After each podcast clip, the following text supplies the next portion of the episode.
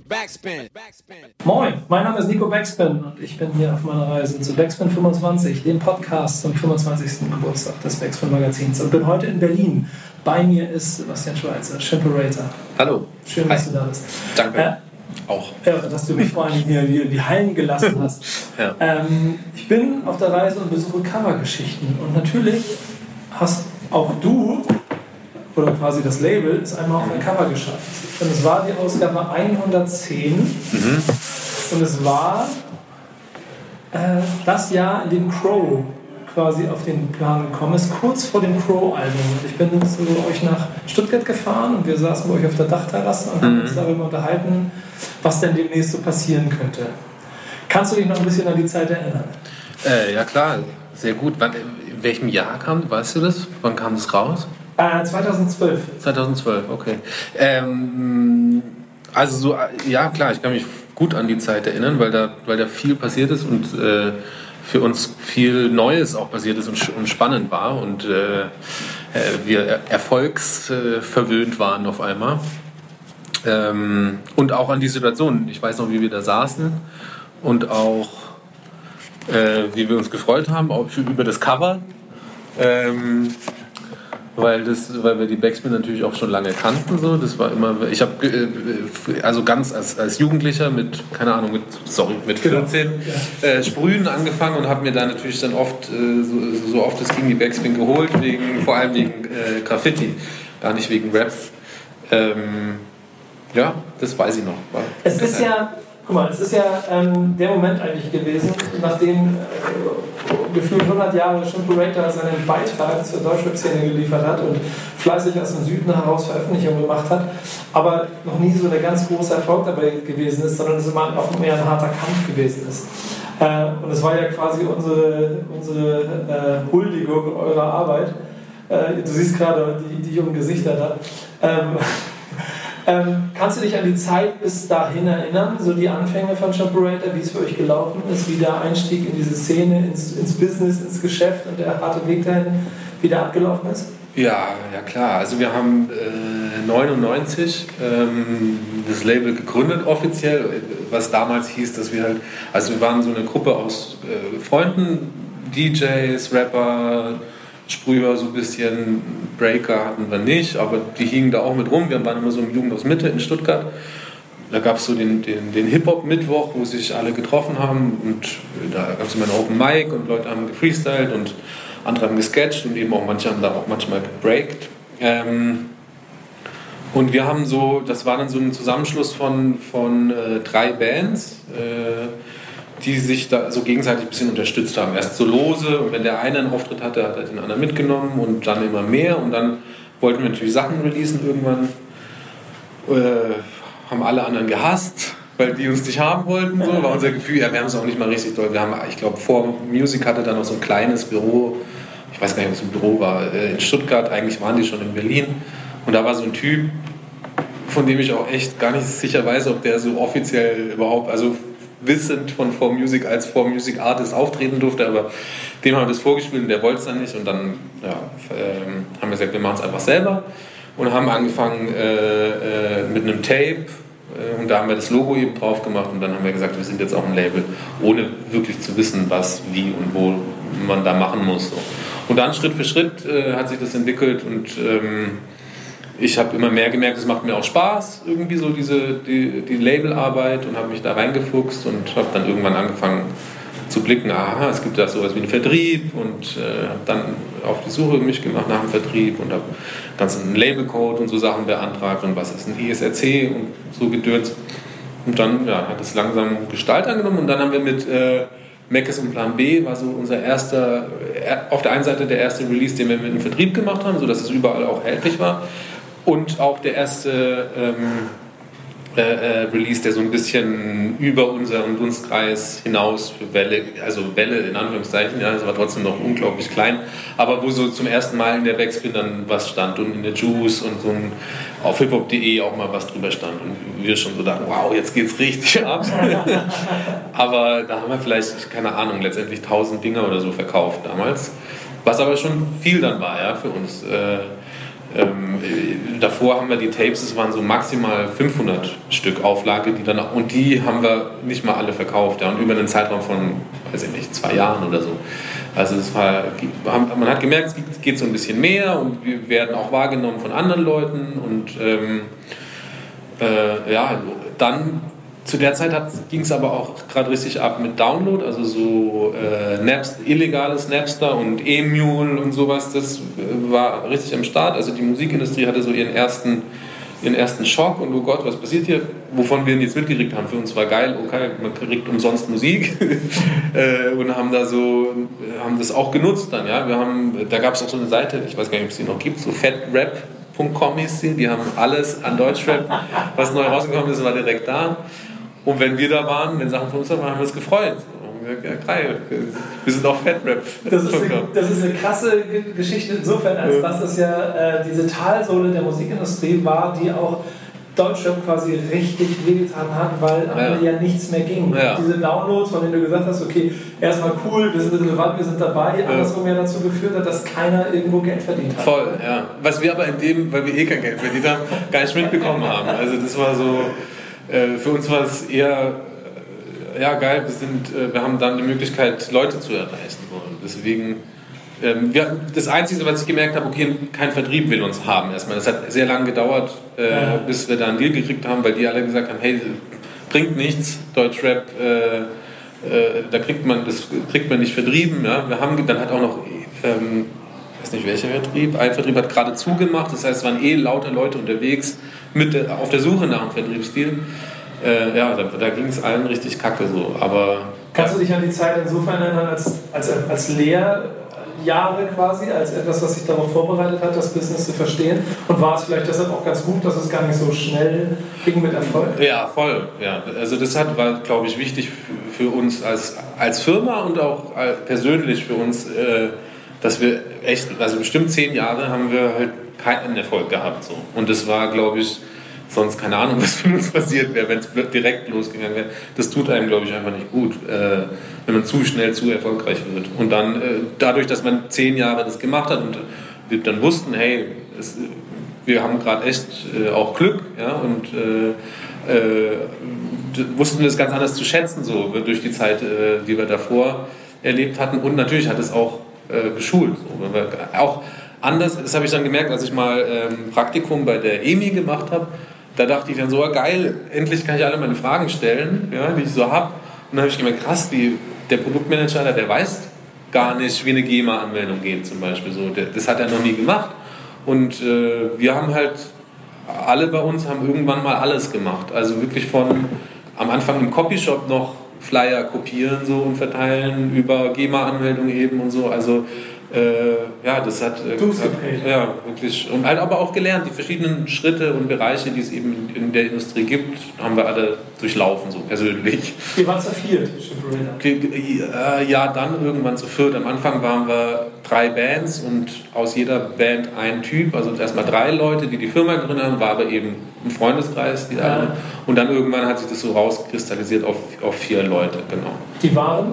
Das war äh, Nico, der ähm, Nico Papadopoulos, der die Finanzen macht und Steuern bei uns und äh, alles, also alles, was mit Geld zu tun hat, weil das, das kann ich zum Beispiel überhaupt nicht. Also das ist auch so, wenn der nicht da gewesen wäre, äh, hätte es auch nicht funktioniert, ja, weil ich das ist, ich werde da irre. Ich kann so eine Steuererklärung ist furchtbar für mich, äh, nur als Beispiel. So, das, ich lese es und verstehe es einfach nicht.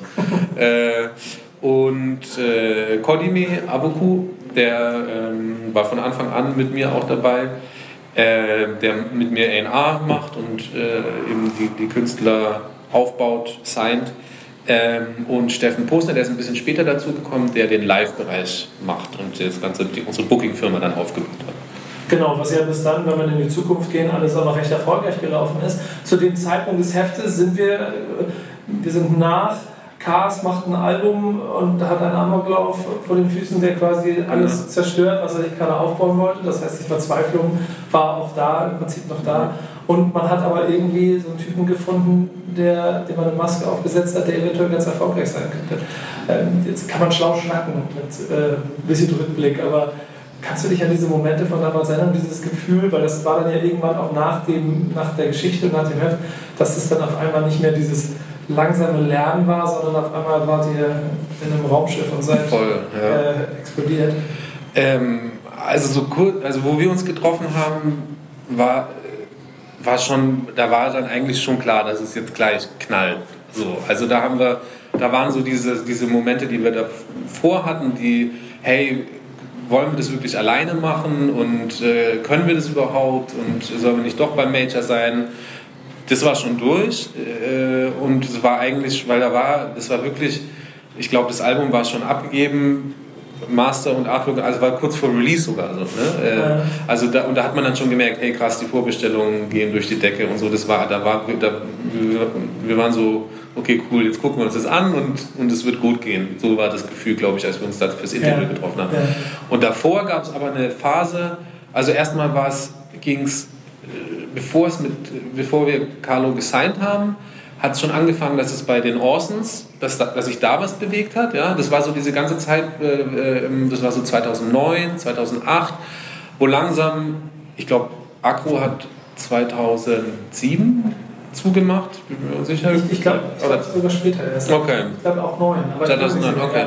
Aber es war so die Zeit, wo so, wo dieses ganze Street-Ding hat so einen Peak erreicht und es war plötzlich, also man hat so selber, obwohl wir das auch gefeiert haben, wo wir was ganz anderes gemacht haben, haben wir so selber so ein Gefühl gehabt von, okay, jetzt reicht langsam mal, weil es also gab dann den 85. Typ, der gleich aussah mit äh, Königskette und Lederjacke und so, das war dann, es hat sich so wiederholt. Klingt sich so ein bisschen wie Deutschland 2019. ja, war, ja, war ähnlich so ein bisschen. Ja. Es hat sich so, es war, ja, war ein Overkill an einer, äh, einer Richtung, an einem Genre, so innerhalb äh, unseres, äh, unserer Lieblingsmusik. Ähm, und, und alle haben so ein bisschen gewartet, hey, was muss doch jetzt muss was anderes kommen. Und dann kamen Leute wie Casper, Materia, ähm, Kai Z, äh, Prinz Pi und eben auch die Orsons. Es war so, so eine Ecke, die so was Neues oder was anderes gemacht hat und, da, und wir auch gemerkt haben, hey, das zieht auf einmal ganz anders an als davor. Also da war plötzlich mehr äh, Nachfrage da und auch die Majors sind eben gekommen und wollten gern mit Orsons was machen, beziehungsweise wir dachten auch, hey, wir haben es bis hierhin geschafft, darüber hinaus kriegen wir es mit unserem Geld und unserer Manpower nicht hin, wir müssen zum Major gehen, mhm. dachten wir damals. Äh, und hatten dann auch äh, 2010, 2011 mit den Orsons bei Universal gesigned. Ähm, und dann, das war dann aber auch schon für uns plötzlich, war dann plötzlich mehr Geld da als je zuvor da gewesen. War dann noch überschaubar, ja, aber es war dann endlich mal so Geld. Ich glaube, da habe ich auch erst angefangen, den Gehalt auszuzahlen. Also die, die zwölf Jahre davor habe ich immer nebenher Jobs gehabt. Oder auch, was heißt nicht nur nebenher, habe dann bei Savage gearbeitet zum Beispiel. Äh, also nicht nur so Nebenjob, sondern richtig Job und habe Gymbreaker nebenher gemacht.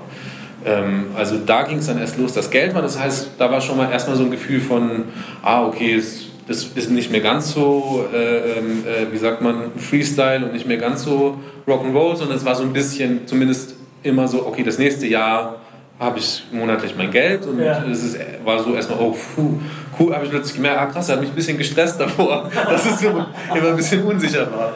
Äh, und dann haben wir Carlo äh, äh, entdeckt und mit ihm getroffen und die ersten Sachen gehört und dachten schon, okay, krass, das, das ist ja nochmal anders. Das äh, kann im Radio laufen so und äh, hat dann auch, wir haben das erstmal so laufen lassen, ohne dass, also er hat glaube ich 2011 bei uns unterschrieben und wir hatten das ein Jahr lang, haben wir das niemand gesagt, sondern wir haben da erstmal so ein bisschen äh, meine Musik hieß das Mixtape rausgehauen auf, auf Rapid Share äh, zum Free Download und das so ein bisschen verteilt in die Blogs und dann gemerkt, oh wow, da, das zieht nochmal schneller an und da passiert was und es wird größer, äh, also größer als wir es davor Sachen hatten.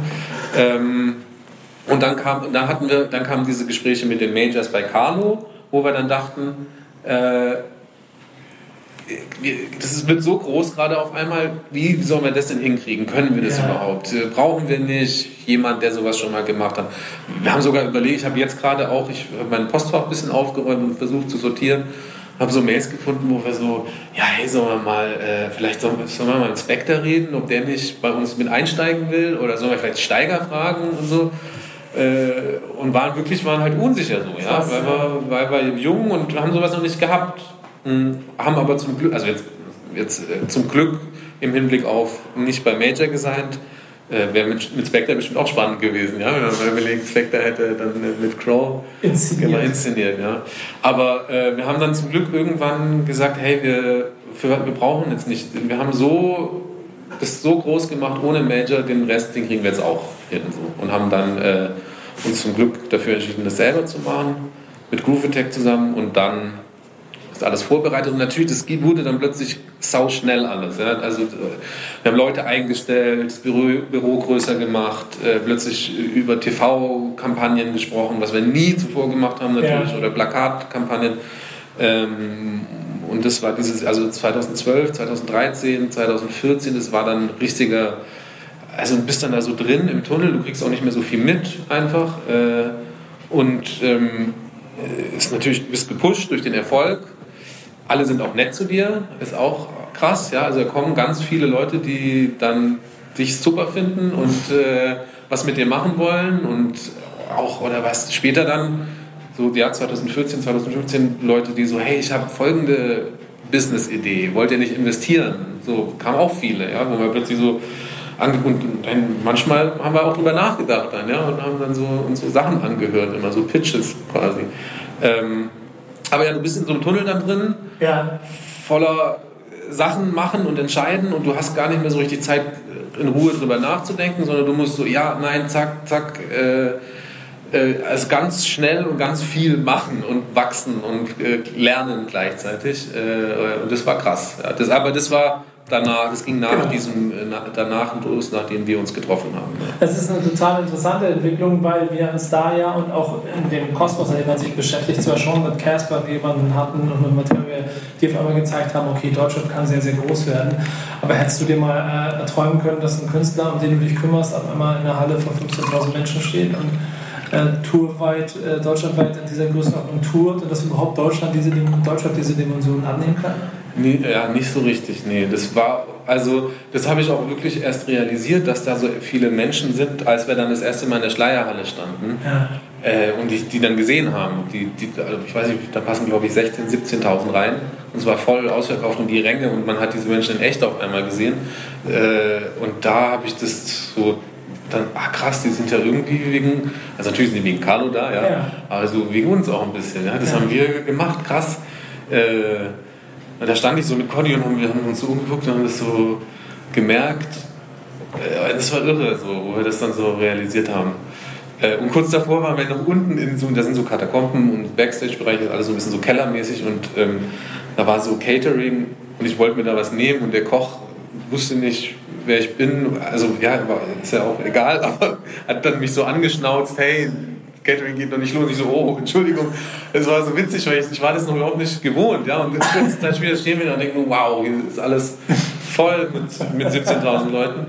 Äh, aber das habe ich, also ich, ich habe einen Freund äh, dann mal, den ich schon, der gar nichts mit Rap zu tun hat, ja. auch und der, der mich schon lange kennt, dem habe ich mal darüber gesprochen und der meinte dann so, hey, aber ähm, klar wusstest du das nicht, aber so ein bisschen musst du das doch schon auch dir zumindest wenigstens mal vorgestellt haben, weil sonst hätte sie das doch gar nicht machen können alles so.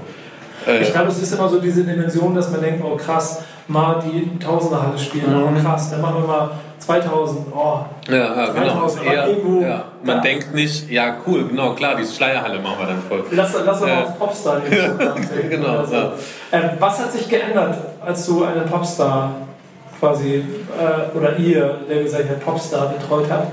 im Vergleich zu dem, was vorher quasi dein Rap-Herz äh, unvergütet ein Label äh, für Rapmusik quasi getrieben hat? Ähm, na, also äh, auf also viele Sachen haben sich natürlich geändert. Ja. Ähm, erstmal so. Erstmal der Kontostand. Genau, finanziell, ja, wir waren auf einmal so safe, in Anführungszeichen, ja. Also es war auf einmal so, ja, auch so mit den Eltern sprechen zum Beispiel war so ganz anders. Die haben so plötzlich konnte man so sagen, ja, hey, ich überlege gerade eine Wohnung zu kaufen und so. Das, und darum habe ich nie, wirklich nie früher drüber nachgedacht. Das war so, äh, das hat sich geändert und war dann, gibt natürlich einem auch ein anderes Gefühl, eine andere Sicherheit ja. irgendwie so. Ähm, und wobei das auch, das habe ich gemerkt, ich bin, ich, das ist, war nie, das hört sich immer so komisch an, aber das so Geld war nie mein Antrieb. Das ist mir, also wenn man dann das Geld hat, ist es natürlich, merkt man plötzlich, oh wow, das ist ganz schön geil, Geld zu haben, ja, weil das viele Sorgen nimmt, aber es, es ist natürlich auch so, ja, irgendwie, das ist auch nicht, also Geld ist ja ist was Gutes, ja, wenn man es hat, aber es ist halt auch nicht alles so. Ja. Ist es der kreative Motor, der dadurch eventuell ins Stocken geraten Ich glaube ja, ja der, das kann einen, das bremst einen auf der anderen Seite, weil du, du denkst plötzlich anders über, ein einfaches Beispiel über eine Single nach, ja? ja. Denkst nicht mehr nach, hey, was ist die geilste, der geilste Rap-Track, und mit dem wir alle zerficken, sondern denkst du, okay, welcher Song könnte im Radio laufen? Und natürlich klingt der anders als der Song, der alle zerfickt. Also äh, ja, du fängst an, anders zu denken über Musik. Du hast plötzlich einen wirtschaftlichen äh, kleinen Basti im Kopf aussitzen, der, der auch sagt, hey, Moment, aber was ist denn damit? Ja. Ähm, Wie hat sich denn die Labelarbeit für Champerator generell verändert? Das war ja schon alles sehr fokussiert auf einen Künstler. Mhm, mhm. Ähm, oder zumindest hat es sehr gestrahlt nach außen, ja. aber man musste ja trotzdem oder hat ja auch immer wieder versucht, sich so breit wie möglich aufzustellen. Voll, ja. Live ja. ist immer größer geworden, also ja. wahrscheinlich auch dankenswerterweise durch eben das Crow-Business, ne? oder? Ja, wir haben also wir haben versucht, gleichzeitig auf mehreren Ebenen äh, zu wachsen, haben äh, eben zum Beispiel die Live-Firma gegründet und haben dann äh, Leute die auch auf bis dahin waren ja nur Leute quasi im Booking bei uns oder haben wir äh, Booking-seitig betreut, die auch auf, ähm, im Label bei uns waren. Genau. Haben dann eine, eine, extra Firma dafür gegründet und haben angefangen, auch Leute nur Booking-seitig zu sein.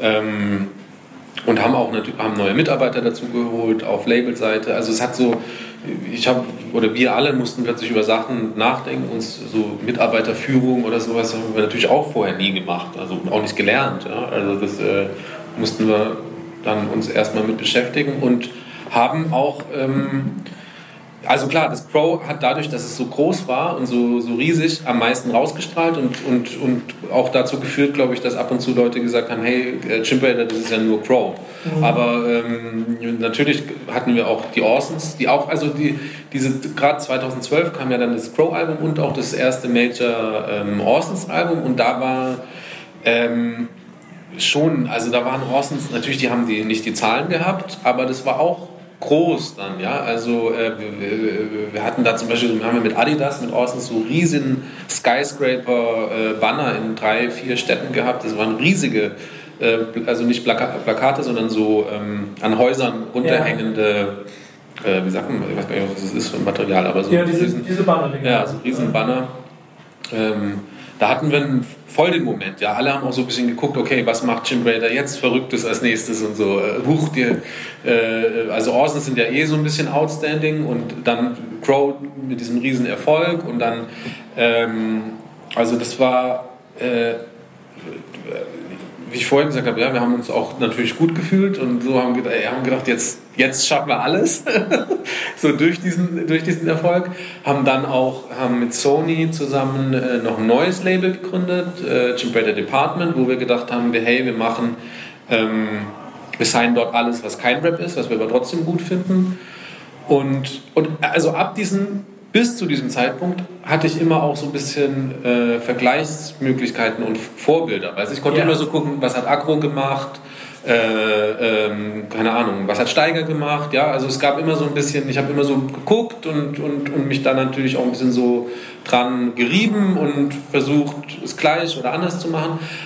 Aber dann ab diesem Erfolg war mir plötzlich so, okay, das, da, das gab es noch nicht so. Und äh, wie so ein Label mit der Sony zu gründen dann, das kein Rap macht, das hat dann da auch noch, jetzt mal, als passiert das ja dauernd, ja, dass irgendwelche Vertriebslabels gegründet werden und mehr das, aber wir waren da so, das war was Neues und haben nochmal Leute eingestellt und äh, haben versucht, es noch größer zu machen. Würdest du sagen, dass das auch so die Fehler sind innerhalb der Geschichte? Dass, Auf jeden Fall, ja. Dass also, da dann der Moment gekommen ist, wo man vielleicht einfach äh, zu groß gedacht hat, dass Rennen zu schnell geworden ist? Ja, voll. Also ich, jetzt würde ich es anders machen. So, ja. da, das, ich würde vielleicht doch noch auch das Label, an, also das neue Label zu gründen, weiß ich nicht, ob es ein Fehler war oder ob man es mal hätte machen können, aber ab dann haben wir da viel zu viel Acts reingesigned. Ich konnte auch da, es ging gar nicht, dass ich mich da irgendwie noch richtig, äh, also operativ mitmische, weil ich mit Grow komplett zu war, ja. Ähm, und dann verliert es ja auch irgendwann so, wenn man sich nicht damit beschäftigt. Also wir hatten dann auch äh, einen Partner, mit dem wir das gemacht haben und der hat es auch gut gemacht, ja.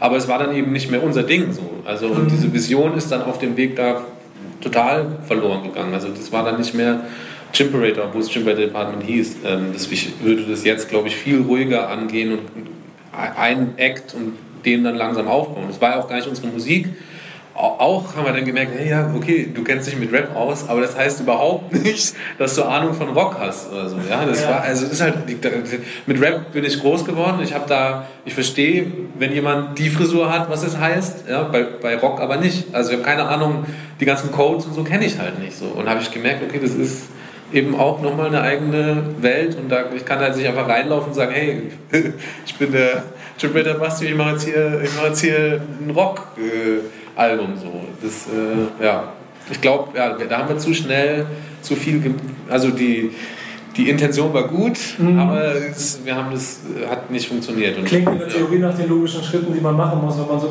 groß geworden ja. ist und auch noch weitere Geschäftsfelder oh. erschließen möchte. Ist aber dann andersrum ähm, die Trennung mit Crow, die dann 2018 ja, ja. im Juli passiert. Ähm, äh, oder welche Bedeutung hat die für Shimperator? Ähm, also die, die hat dann, also hatte, gar muss ich gar nicht sagen, glaube ich, sondern die hatte für mich persönlich ein ganz klar, äh, da habe ich dann, also natürlich habe ich schon vorher darüber auch nachgedacht. Ne? Ich habe gemerkt, Jim Raider Department hat nicht so funktioniert, wie ich es mir vorgestellt habe. Wir haben uns dann auch, haben das verkauft und das heißt jetzt nur noch Department.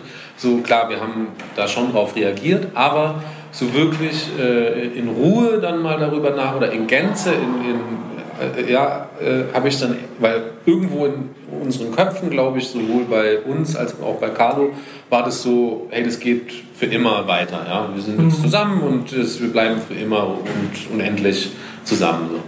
Äh, und dann, aber als wir gesagt haben, okay, wir trennen uns, hat man oder haben wir dann darüber nachgedacht, hey, wie ist denn das jetzt alles und wie war es bis hierher? Und deswegen war das, glaube ich, es hat uns eigentlich gut getan, weil das hat so, äh, so ein bisschen ähm, auch geerdet, weißt du, und so ein bisschen aus diesen äh, ähm, Sphären Popstar äh, wieder zurückgeholt und, äh, und dass man sich so ein bisschen besinnt auf, hey, was, woher kommt Chimperator eigentlich, was haben wir denn jetzt hier gemacht, äh, was, wer wollen wir sein als Label und als Firma und ja, das hat äh, dazu geführt, glaube ich, dass wir anders nochmal reflektiert haben über unsere bisherige Arbeit. Das heißt, es gibt eine Zeit nach Pro, die dann ja quasi auch das neue Gesicht von Chimperator ist. Ihr habt OJ Kimo gesigned, die äh, alten Verdächtigen sind auch noch alle da. Äh, das heißt, es gibt ja ein breites Portfolio an Künstlern. Ja. Äh, wie würdest du so generell die Zukunft vom Label beschreiben? Ich glaube, ihr habt ja jetzt auch Jubiläum. Ne?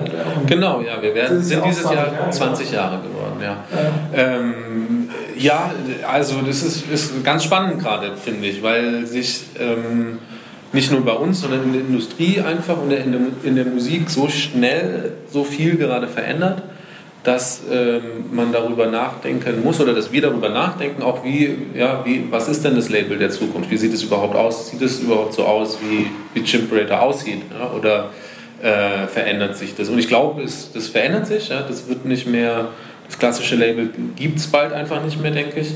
Ähm, und also wir verändern das auch schon langsam. Ja? Wir fangen, haben ja da auch immer rumprobiert und rumexperimentiert. Wir hatten diese äh, Chimperator Select-Reihe, hieß das, wo wir Leute gar nicht gesigned haben quasi, sondern so gesagt haben, hey, hier gibt es junge äh, äh, Nachwuchskünstler, die wollen wir unterstützen, das finden wir gut haben dann ein Album mit denen released und die sind ein bisschen unter die Arme gegriffen. Wir haben jetzt bei, bei Teasy angefangen, dass wir so mehr auf Playlisten gegangen sind, gesagt haben, hey, das Album als Format, das muss nicht immer so fest sein, wie es bis jetzt war und das wird eher eine Playliste und man kann das schneller und flexibler austauschen. Ähm, haben das bei den Orsons jetzt noch mehr äh, geöffnet quasi und haben, haben den, den Prozess gezeigt mit, so, mit Reiseblogs und Musik, die in den Blogs zu hören ist, ist in der Playliste zu hören und wenn es den Leuten gefällt, kann es nochmal zurückgehen und dann doch auf dem Album landen. Also da probieren wir viel aus, so formatseitig quasi, wie, äh, ja, ähm, und gucken auch, wie wir so Plattformen wie Spotify eben nutzen als, also wie kann man die noch nutzen, neben, dass es ein Musikverteiler ist. So. Und es ist vielleicht mehr sogar eine Social-Media-Plattform. So. Also auf der Seite sind wir die ganze Zeit am Überlegen, aber auch so vom, äh, vom, vom wie sagt man, Label als ähm, Firma, an, also an, nee, falsch gesagt, ein, äh, die, die, die, der Aufgabenbereich eines Labels verschiebt sich, glaube ich, und wird eine andere, wird, was, wird anders werden in der Zukunft. Seid ihr da gut aufgestellt, hast du das Gefühl? Also habt ihr genug, also live ist ja sicherlich auch noch ein Thema, was dazugehört, was ja explodiert und funktioniert, also dass man sich im Separator für die Zukunft keine Sorgen machen muss, auch wenn es keinen Chrome mehr gibt? Ja, ja, voll. Also ich glaube, kriegen wir gut hin. ja. äh, ja, das war natürlich auch nach Carlo erstmal so, äh, musste, war erstmal eine Angst, so, hey, können wir überhaupt weitermachen? Ja. Haben wir genügend Geld? Ähm, aber haben, dann, haben das dann auch langsam so ein bisschen gesund gestrumpft. Ja? Wir haben das Büro ein bisschen verkleinert, haben weniger Mitarbeiter, also alles so ein bisschen kleiner wieder gemacht, weil es natürlich riesig war, durch einen riesen Apparat, der auch viel gekostet hat einfach. Äh, und haben dann gemerkt, hey, wir haben so durch die 20 Jahre einen großen Katalog äh, und äh, durch Streaming eben ist es auch anders als früher. kommt einfach regelmäßig jeden Monat Geld rein, ohne dass du aktiv released ja? und ohne Kosten gleichzeitig quasi zu haben, weil du, ja, du, es ist ja einfach da so, die ja. Leute hören das. Ähm, ja, dass wir so äh, äh, finanziell sind wir gut und, und, und abgesichert und können jetzt einfach schön Sachen machen. Ja. Das ist ganz schön, weil dann so Künstler die Tour halt immer noch den Raum haben, den sie in meinen Augen brauchen. Ja. Weil sie nie auf die Zahlen kommen werden wie die Streaming-Superstars ja. in der Neuzeit, aber sie künstlerisch so wertvoll sind. Und das ist etwas, wofür ich früher schon Chimperator immer sehr geschätzt habe, dass es irgendwo Raum gegeben hat, der einfach ein bisschen kreativer war als vielleicht woanders, weil vielleicht aus einer gewissen Naivität oder einer gewissen Glaub, einem Glaube an irgendetwas man dafür gesorgt hat, dass es halt einfach so veröffentlicht wurde. Ja, ja voll. Wobei ich, also bei Tour denke ich, da, äh, wenn er den einen Hit hat, ja. den er machen kann auch. Ja, der muss einfach nur mal diese Pop-Hit machen. Genau, dann, dann geht's, genau, dann geht es durch die Decke. Dann ist er Superstar. Ja. Der hat alles, was, was man dafür braucht. Rückblickend noch einmal zum Abschluss. Wenn du ja. so ein Cover siehst, was bedeutet dir das? Ähm, Jetzt musst du die Lobhudeln Text raus. es, ist, es ist wie so eine Steilvorlage, es soll gar nicht so klingen, aber ich wollte mal gerne die Frage lieber trotzdem zu diesem Gespräch. Ja. Äh, also ich, ich glaube jetzt so mit, mit ähm, wie lange ist das jetzt her? Ja, sieben Jahre. Sieben Jahre.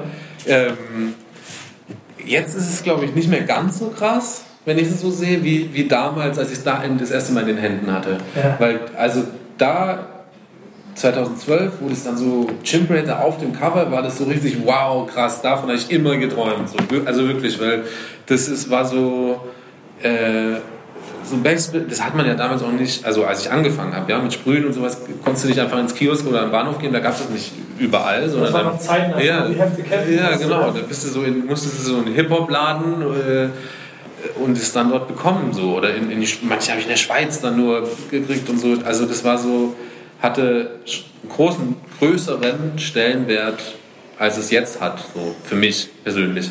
Ähm, jetzt ist natürlich, jetzt erinnert es mich so an die geile Zeit damals und es ist schön und ich, es ist witzig, wenn ich das dann so lese und dann, weil ich natürlich auch Sachen wieder vergessen habe oder unsere Fotos sehe, wie, wie wir da aussahen. Äh, ja, aber damals war das mehr, war das so dieses Gefühl von wow, krass, das, jetzt, wir haben es geschafft, war damals krasser, glaube ich. Ja. Es ist ja aber dann auch ein Teil unserer Geschichte. Ja. Und äh, wenn du so guckst, Backspin in 25 Jahre, was glaubst du, kann der Weg sich für Shimperator 20 Jahre oder Backspin die nächsten 20, 25 Jahre, wo wird es sich hinbewegen? Werden wir auch noch werden wir beide auch noch in 20, 20 Jahren uns hier gegenüber sitzen und über die guten alten Zeiten reden? Ich, puh, in 20 Jahren, ähm, dann bin ich 60, du auch, wa? Ja, ja. ja. Ja, wann geht man in Rente? Mit 65 so, ne? Ja, ich, ich habe vor. Früher. Schon davor, ja. ja ähm, ich schicke einen schönen Gruß von meiner kleinen äh, Finker. Genau, am Meer. Genau.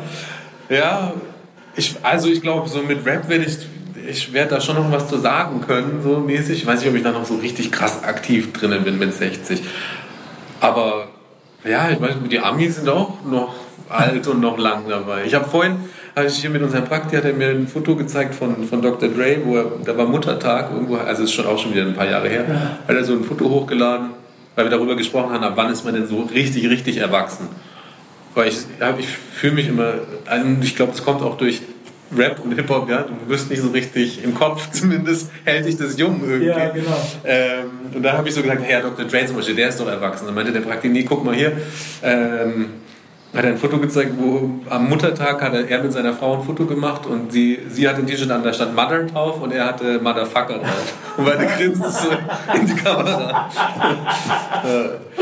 Ja, mal gucken. Ich weiß, dass ich in meinem Leben auch noch wahrscheinlich mit 60 mit äh, Dreier Jordan, Kapuzenpulli und Ja. Kappe durch die Gegend schlurfen werde. Ja. Aber ich bin sicher, wir werden uns wiedersehen. Ja. Es wird noch wieder neue Geschichten geben, die Genau. wir erzählen müssen. Dir erstmal danke für den kleinen Ausflug Danke dir. in deine Gedanken zu äh, Ausgabe 110 der Backspin, Ja. Chimperator Cover aus 2012. Danke, Basti. Danke, Nico. Euch bis bald und bis zur nächsten Folge. Tschüss. Ciao.